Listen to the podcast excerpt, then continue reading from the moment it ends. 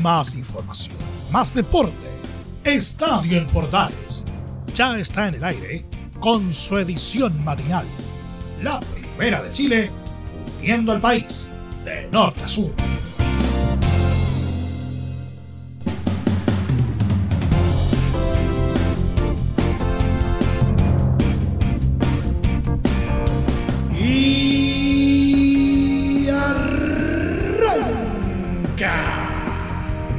Señoras y señores, ¿cómo les va? Muy buenos días, bienvenidos una vez más, bienvenidos al show.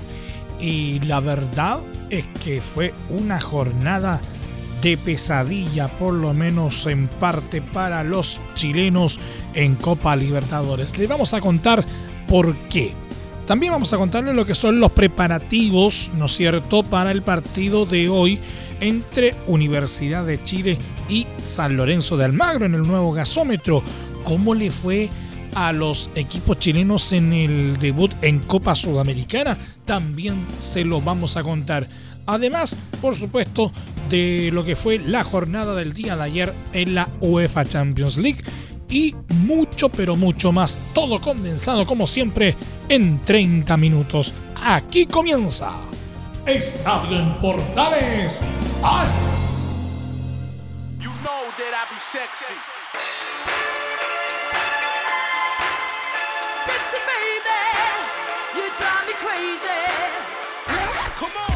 Desde el Mater Central de la Primera de Chile, uniendo al país de norte a sur, les saluda Emilio Freixas. Como siempre, un placer acompañarles en este horario. Unión Española tras ser apabullado en el primer tiempo y tener una tardía reacción, fue eliminado en la segunda fase de la Copa Libertadores 2021 eh, al ser goleado este martes por 6 a 2, 6 a 3 en el global por Independiente del Valle en Quito, el equipo hispano que ganó 1-0 la ida en Santa Laura, no pudo sostener la ventaja y fue apabullado por los ecuatorianos que arrasaron en la primera parte con cuatro goles. En el complemento, el técnico Jorge Pellicer realizó cambios que ayudaron a recortar distancia aunque el tiempo fue insuficiente para lograr la hazaña y dar vuelta el partido. Desde el pitazo del árbitro Vilmar Roldán, los locales que jugaron en el estadio de Liga de Quito fueron un vendaval que aprovechó todos los espacios y errores de la defensa hispana en la primera jugada hubo una llegada y en la segunda fue el gol de Pedro Vite en el minuto 3 del partido. Antes de los 10 minutos, Independiente había llegado en cuatro ocasiones y los hispanos no reaccionaban. Al cuarto de hora, el marcador ya estaba 2 a 0 a favor de los ecuatorianos con gol de Brian Montenegro. El dominio era total para Independiente del Valle, llegando a tener un 79% de posesión ante los jugadores de Unión, que estaban estáticos viendo cómo tocaban una y otra vez los dueños de casa. En la media hora llegó el tercer golpe de Independiente del Valle. Federico Platero cometió una falta penal derribando a Beder Caicedo y Lorenzo Farabelli. Desde los 12 pasos decretó el 3 a 0.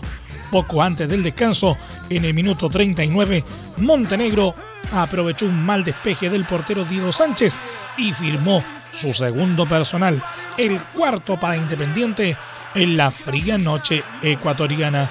Para el complemento, Pellicer realizó tres modificaciones que cambiaron la dinámica del partido.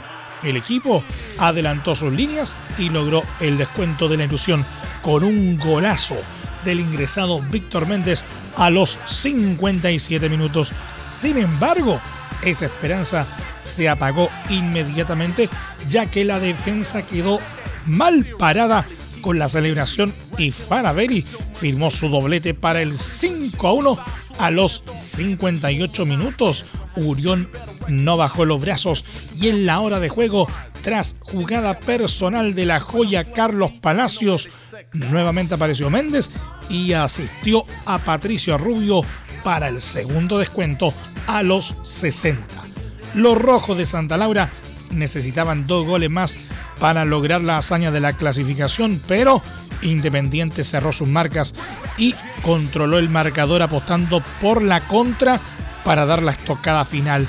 Esta llegó en el último minuto con Montenegro sellando su triplete, anotando en el eh, arco vacío tras la horrible reacción de la defensa hispana a los 90 más 8.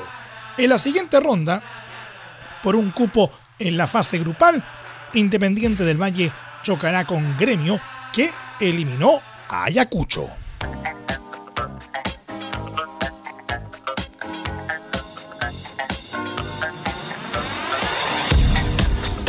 Precisamente Gremio de Porto Alegre logró sellar su avance a la tercera ronda de la Copa Libertadores 2021 con una victoria como visita por 2 a 1 sobre Ayacucho de Perú, quien sentenció una serie que terminó 8-1 en el global.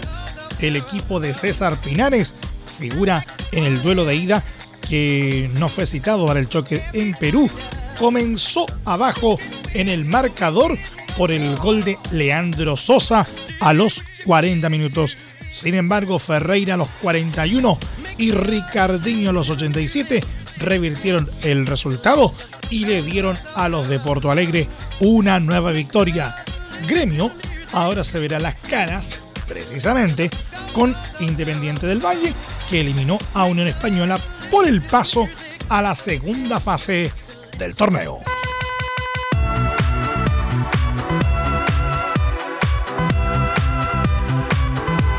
Universidad de Chile, mermada por múltiples bajas con COVID-19, buscará este miércoles la clasificación a tercera fase de la Copa Libertadores 2021 cuando enfrente a San Lorenzo de Almagro en Argentina a partir de las 21.30 horas.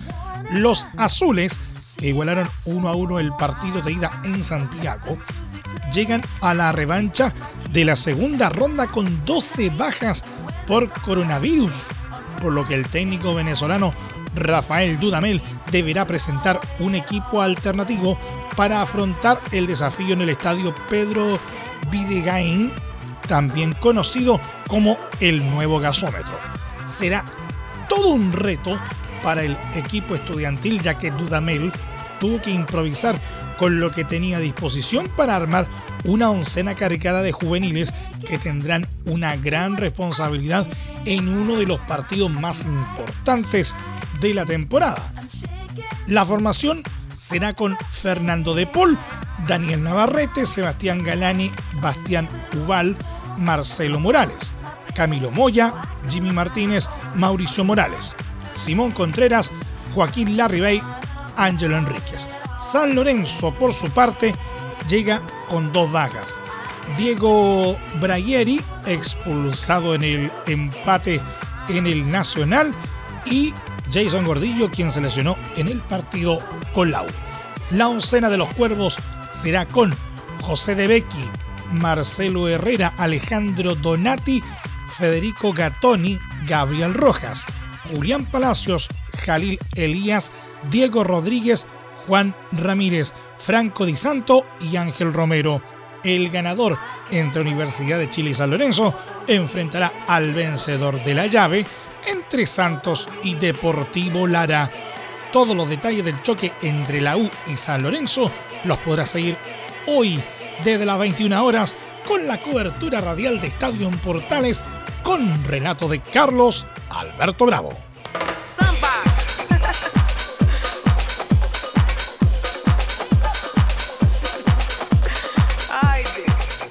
Nos vamos a Copa Sudamericana. Guachipato se quedó con un agónico pero importante triunfo de 1-0 en su visita a Deportes Antofagasta este martes. Resultado que les permite tomar ventaja en la llave de la primera ronda en Copa Sudamericana. Durante la primera parte del encuentro fueron los acereros los que tuvieron mayor claridad con el balón en su poder generando un par de ocasiones de riesgo en el arco custodiado por Fernando Hurtado. Los dirigidos por Juan José Luvera exhibieron bastante ritmo e intensidad, en territorio del rival, con la activa participación de Chris Martínez y Walter Massanti por los costados de la cancha, algo que incomodó recurrentemente a los Pumas. Tras el paso por Camarines, el elenco de Juan José Rivera levantó fuerzas para hacer más parejo el trámite. El ingreso de Ariel Uribe en reemplazo de Marco Collao fue un movimiento positivo para los locales, además de los espacios que encontró Eduard Bello, quien en los 76 minutos de juego tuvo la más clara con un zurdazo potente que encontró la sólida respuesta del portero Gabriel Castellón. Ya sobre el final, los de la usina tomaron su último aire para acercarse con peligro a terreno rival. Fue así que a los 90 más 5, un tiro de esquina generó la mano penal de Cristian Rojas. Cobro que convirtió en gol desde los 12 pasos el capitán de la visita, Claudio Sepúlveda, antes del término del cotejo. Tras la derrota, el DT de Antofagasta, Juan José Rivera, mencionó que me parece que fue un tiempo para cada equipo. El primero erramos un poco el camino en cuanto a lo que queríamos buscar y en el segundo lo encontramos. Lo hicimos bien. Nos quedamos con muchas cosas positivas del último tramo del partido.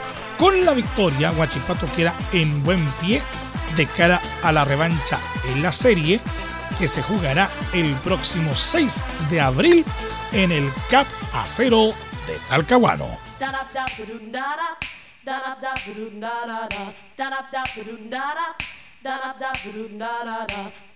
Más temprano, la edición 2021 de la Copa Sudamericana arrancó con un entretenido empate entre los equipos ecuatorianos Macará y Emelec, que igualaron 2 a 2 por la primera fase del torneo continental. Facundo Barceló abrió el marcador para la visita a los 20 minutos, pero Muriel Orlando igualó para Macará a los 26 minutos de partido. Alexis Zapata volvió a poner en ventaja a Emelec a los 34, pero a los 90 el cuadro dueño de casa logró la igualdad definitiva por medio de John Santa Cruz. La revancha de esta llave está programada para el próximo 6 de abril en Guayaquil. En otro encuentro de equipos paraguayos, 12 de octubre, empató como local por 0-0 ante Nacional de Asunción. La vuelta también se disputará el 6 de abril.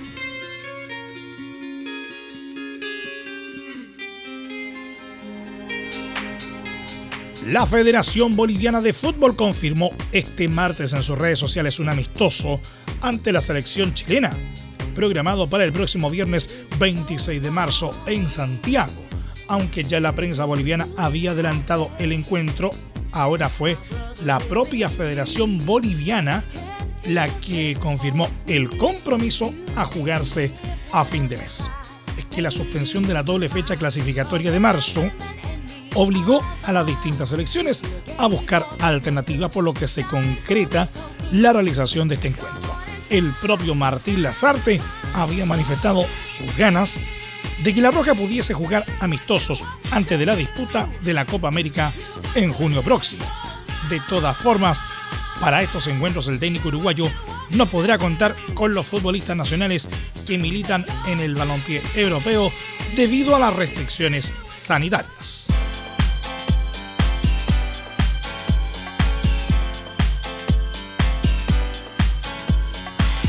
Mientras el paro de futbolistas se mantiene firme, desde la ANFP buscan los votos para poder frenar el conflicto con el CIFUP por el medio cupo de ascenso que se le otorgó a la segunda división. Todo esto a puertas de que Colo Colo y Universidad Católica deban jugar la Supercopa, razón por la que los clubes ya planean jugar con juveniles. Se espera que la ANFP envíe este martes una citación para el Consejo de Presidentes, el que se debe desarrollar el próximo viernes y en la que se votarán modificaciones en las bases de la primera B y aprobar los estatutos de la segunda división. En la ocasión anterior se aprobaron dos descensos directos de primera división a la B y una promoción, además de un ascenso directo. En cuanto a la segunda división, se fijó solo una promoción y un descenso directo desde la B. Ante el conflicto que desató esta decisión, la ANFP propuso que descienda un solo club a la segunda división y que el campeón de esta categoría ascienda a la primera B de forma directa, lo que impediría que en 2022 los tres torneos queden con 16 equipos, algo que con este escenario ocurrirá recién en 2023.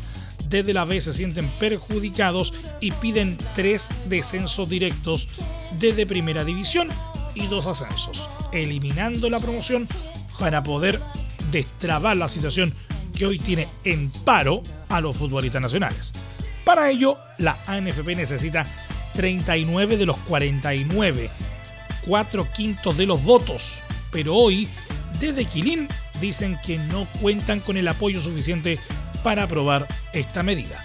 El duelo de la Supercopa entre Colo Colo y Universidad Católica está programado para el domingo en horario aún por confirmar.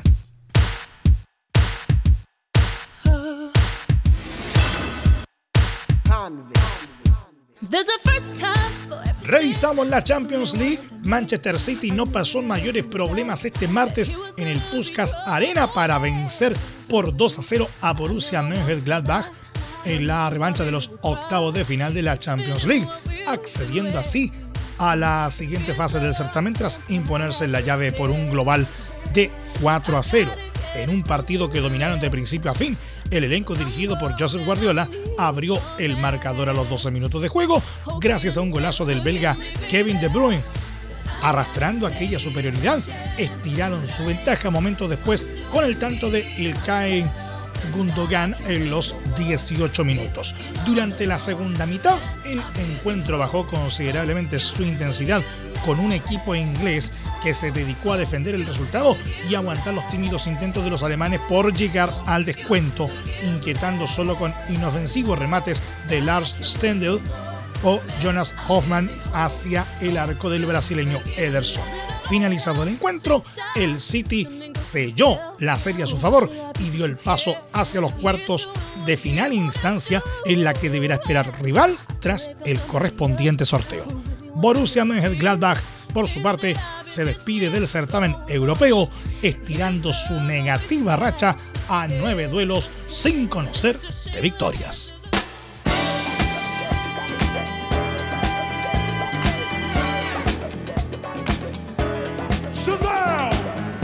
Real Madrid sacó a relucir su jerarquía este martes en la revancha de los octavos de final de la Liga de Campeones de Europa al vencer por 3 a 1 a Atalanta para instalarse en cuartos de final del torneo de clubes.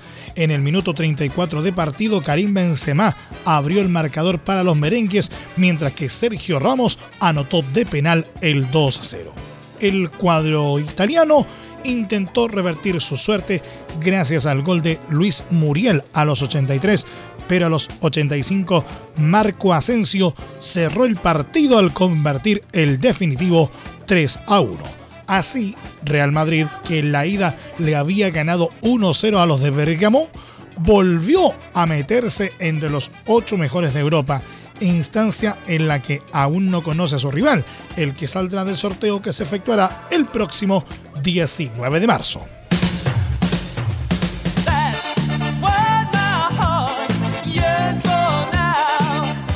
Tras marcar 12 goles en sus últimos tres triunfos en la Bundesliga y asaltar el liderato del torneo, el Bayern Múnich recibe este miércoles a Lazio en el Allianz Arena, ya con pie y medio en los cuartos de final de la Champions League, tras el cómodo 4-1 propinado al equipo romano en la ida de los octavos. Desde el primer partido contra la escuadra italiana, al que el Bayern llegó en medio de un bajón tras dos partidos sin ganar, los dirigidos por Hans Dieter Fleck vienen contando sus partidos por victorias el regreso de jugadores claves que estuvieron de baja, sobre todo Thomas Müller y León Goretzka, ha sido decisivo para que el equipo alemán recupere su mejor versión.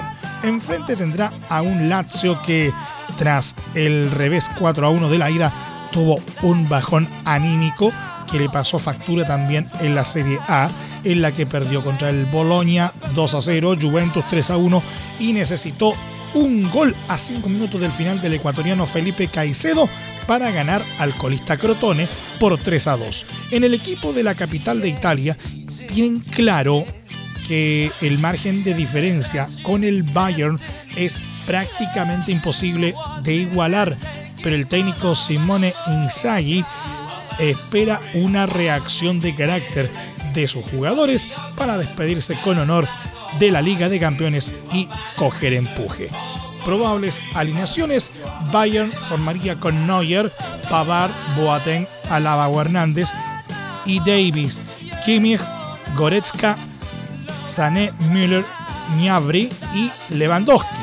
Lazio en tanto formaría con Reina, Patrick, Acerbi, Radu, Marusic, Luis Alberto, Escalante, Milinkovic Savic, Fares, Immobile y Caicedo. La revancha entre Bayern Múnich y Lazio se jugará este miércoles a partir de las 17 horas de nuestro país.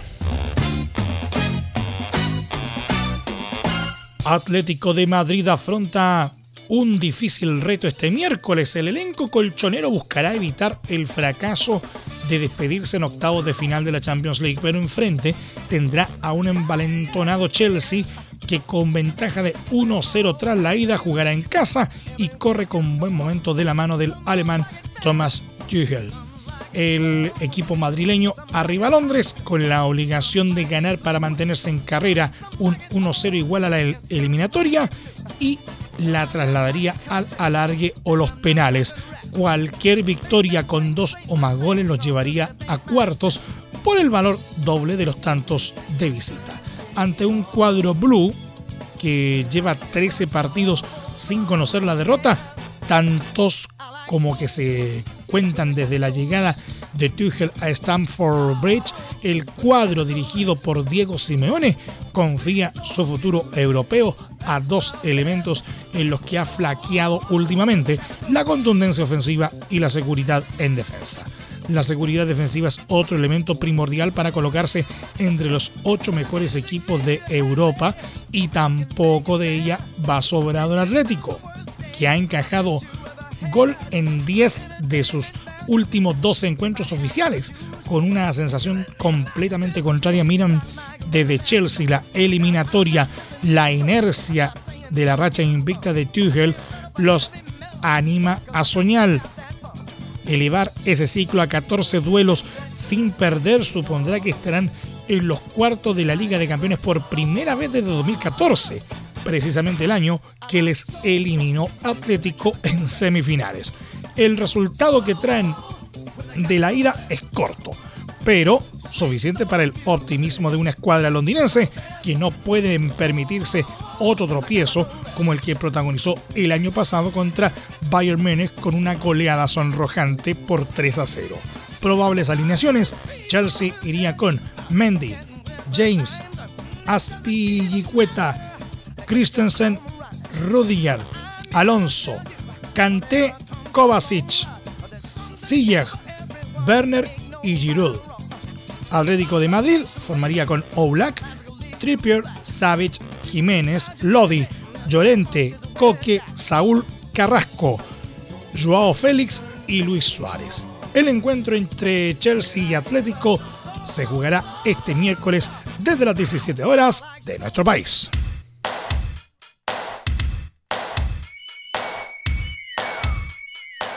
Y para finalizar nuestro querido polideportivo enfocado en el Challenger de Santiago, porque el encuentro que iban a disputar este martes los tenistas nacionales Nicolás Jarry, 746 del ranking ATP, y Alejandro Tavilo, 168 en el Challenger 80 de Santiago, fue aplazado para este jueves.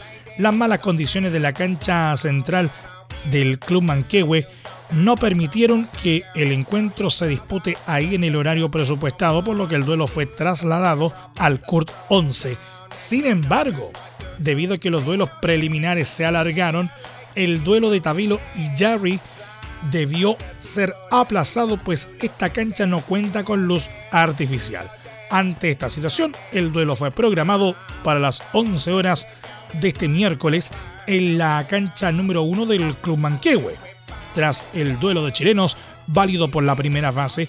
Tomás Barrios, número 263, jugará desde las 13 horas ante el belga Kimmer Copellans, número 168, mientras que a las 15 horas será el turno de Gonzalo Lama, número 662, que se medirá al español Roberto Carballés, número 95. Y nos vamos. Gracias por la sintonía y la atención dispensada. Hasta aquí nomás llegamos con la presente entrega de Estadio en Portales en su edición AM, como siempre, a través de las ondas de la Primera de Chile, uniendo al país de norte a sur. Les acompañó Emilio Freixas. Muchas gracias a quienes nos sintonizaron a través de todas las plataformas de Portales Digital, a través de nuestros medios asociados en todo el país y, por supuesto, también a través de la Deportiva de Chile, radiosport.cl Continúen en sintonía de Portales Digital porque ya está aquí Leo Mora y la mañana al estilo de un clásico portaleando la mañana a continuación. Recuerde que a partir de este momento este programa se encuentra disponible en nuestra plataforma de podcast en Spotify, en los mejores proveedores de podcasting y por supuesto también en nuestro sitio web www.radioportales.cl. Más información luego a partir de las 13.30 horas en la edición central de Estadio en Portales junto a Carlos Alberto Bravo y todo su equipo. Que tengan todos un muy buen día y recuerden, como siempre, lo más importante hoy por hoy. Si puedes, quédate en casa. Más información, más deporte. Esto fue Estadio en Portales, con su edición matinal. La primera de Chile, viendo al país de norte a sur.